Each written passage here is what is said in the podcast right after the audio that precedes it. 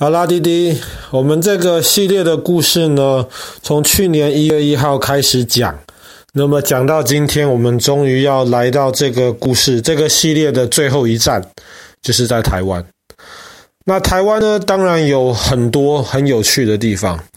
那在台湾这么多的景点当中，那爸爸个人最喜欢的其实是故宫博物院。故宫博物院有两个。那么一个就是现在在台湾的这个故宫博物院，那么另一个是在中国大陆北京的故宫博物院。那么故宫的意思就是曾经的宫殿，那指的主要就是紫禁城。紫禁城呢，在明朝跟清朝的时候呢，是皇帝住的地方，那自然里面有非常非常多的宝物。那么，当后来清朝结束了之后呢，一开始清朝的皇帝仍然被允许能够住在紫禁城里面，但是呢，当时的这个皇帝呢，就想尽办法要把紫禁城里面的宝物偷偷运出来，这样子他的亲人可以拿去卖钱，或者是能够放到他自己的地方去欣赏。那么后来让当时的政府其实非常头痛，而且也很生气，因为这些宝物在清朝结束之后，其实就不是清朝皇帝的宝物了，而是整个国家的宝物了。所以后来他们就决定了，请皇帝搬出紫禁城，那么把当时留下来的这些宝物，就成立了一个博物馆，开放可以让老百姓去参观。那么这个就叫做故宫博物院。但是故宫博物院成立之后没有多久，当时第二次世界大战亚洲战场就开始了。那么日本当时就在中国的北方，特别是北京周围制造了很多麻烦，所以当时故宫博物院里面的宝物就决定不可以落在日本人手里，一定要把他们救出来。所以当时就把这非常非常多的宝物，除了在紫禁城里面的宝物之外，还有包括比方说颐和园，或者是承德的避暑山庄，这些皇家的这些宝物，全部装在大箱子里面，装了两万箱。然后呢，把这些箱子里的宝物用铁路的方式运到了南京。运到南京没有多久呢，那么当时日本人也从北方打到了南方。南京很快的，当时也快要陷入日本人的手中了，所以这个故宫博物院里面的宝物呢，又分成不同的路线，往比较安全的中国西部送，那么送到了重庆以及周围的地方，那么好不容易。日本人打败了，投降了。那么有一些来不及拿走，不过被日本人抢过去的宝物，后来全部都还给故宫博物院。本来就以为这件事情就这么搞定了，结果后来又发生了国共内战。那么国共内战到造成的一个结果，就是国民党决定把故宫博物院的这些宝物呢，再一次的搬家，这一次。搬到了台北来，这就是为什么后来故宫里面很多的宝物到了台北。但是呢，毕竟这些东西实在是太多了，不可能全部的东西都到台北来。所以当时要搬到台湾的时候呢，就决定了从这些宝物里面挑出一些当时的这些专家学者认为比较重要的，所以就把这些东西带到了台北。那么很多东西其实还留在中国大陆。那么留在中国大陆的这些东西，现在就变成了北京的故宫博物院主要展览的这些宝物。那么在台北的这个故宫博物院呢，展出的就是国民党当时带过来的这些东西。那么故宫博物院里面宝物。虽然没有全带过来，带过来的其实只是一小部分，但是还是很多。现在在故宫博物院里面，大概有七十万件宝物。那么正常情况之下，一次真的能够展出来的，其实只有不到一万件。等于说，爸爸很喜欢故宫博物院，爸爸有机会就会去里面去走一走。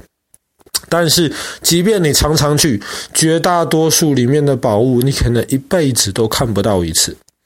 那么，当时也是为了希望能够有多一点的空间，来让更多人看到故宫的宝物。后来，除了在台北之外，又在南边盖了另一个故宫博物院的南部分院。那么，有一些的宝物就送到了南部，这样子在台北没有办法展出来的，那么在南部的这些东这这个空间里面，也可以展出一些宝物，吸引大家去欣赏。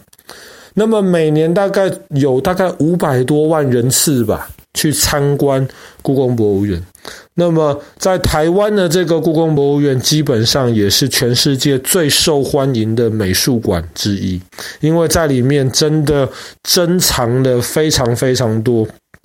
中国历代以来那么收藏的宝物，里面最老的宝物离今天可可能有大概七八千年的历史。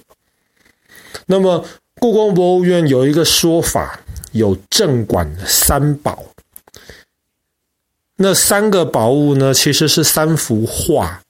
很大很大的画，分别《早春图》以及《万壑松风大》的。而且这些画毕竟是画在纸上的，非常非常脆弱，所以这些画其实一年可能就只展出个几天而已。所以这三件虽然是镇馆之宝，但是绝大多数的人真的是完全没有机会看到。当然，除了这所谓的镇馆三宝之外呢，故宫还有非常多其他的宝物。比方说，在当时北京紫禁城里面，紫禁城非常非常大。那么有一个很有名的皇帝叫乾隆皇帝，这么大的紫禁城里面，他就喜欢一个小房间，那个小房间比滴滴的房间还小得多。那个小房间里面就收藏着乾隆皇帝最喜欢的三件宝物，三个很稀奇的宝物，所以那个小房间乾隆皇帝叫它三希堂。那么三希堂里面最珍贵的那三件宝物，其中一件就是王羲之写的字《快雨时晴帖》。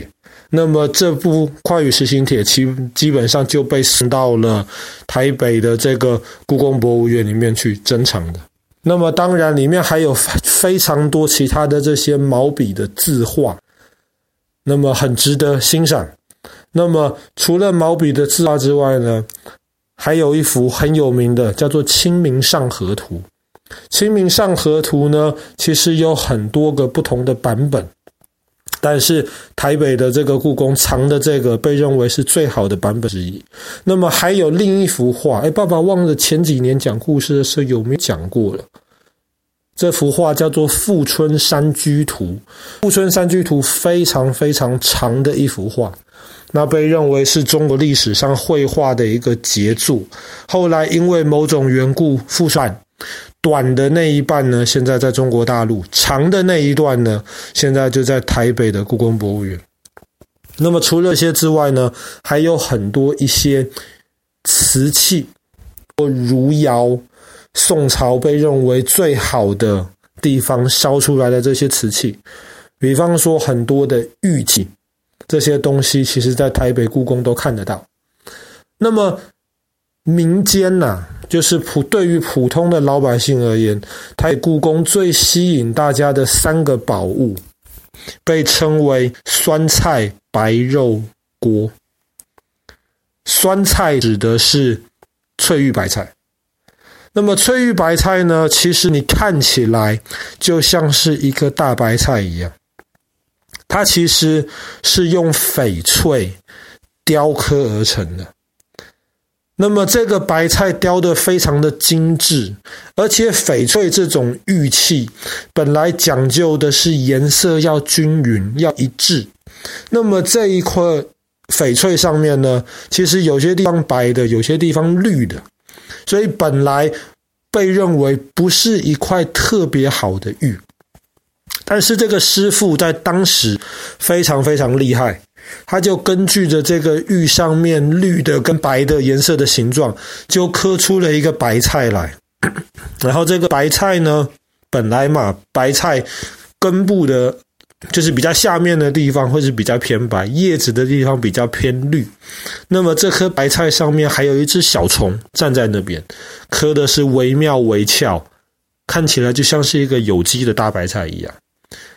那么生菜白肉，白肉通常都是用猪肉，那么这一块长得就像是一块猪肉的一块大石头。其实这个石头是另一种宝石。叫做玛瑙，那么玛瑙在当时呢，是很久很久的时间，石头不断的堆积而成。但是这一块石头在玛瑙堆积的时候有了一些杂质，所以颜色就不是很纯。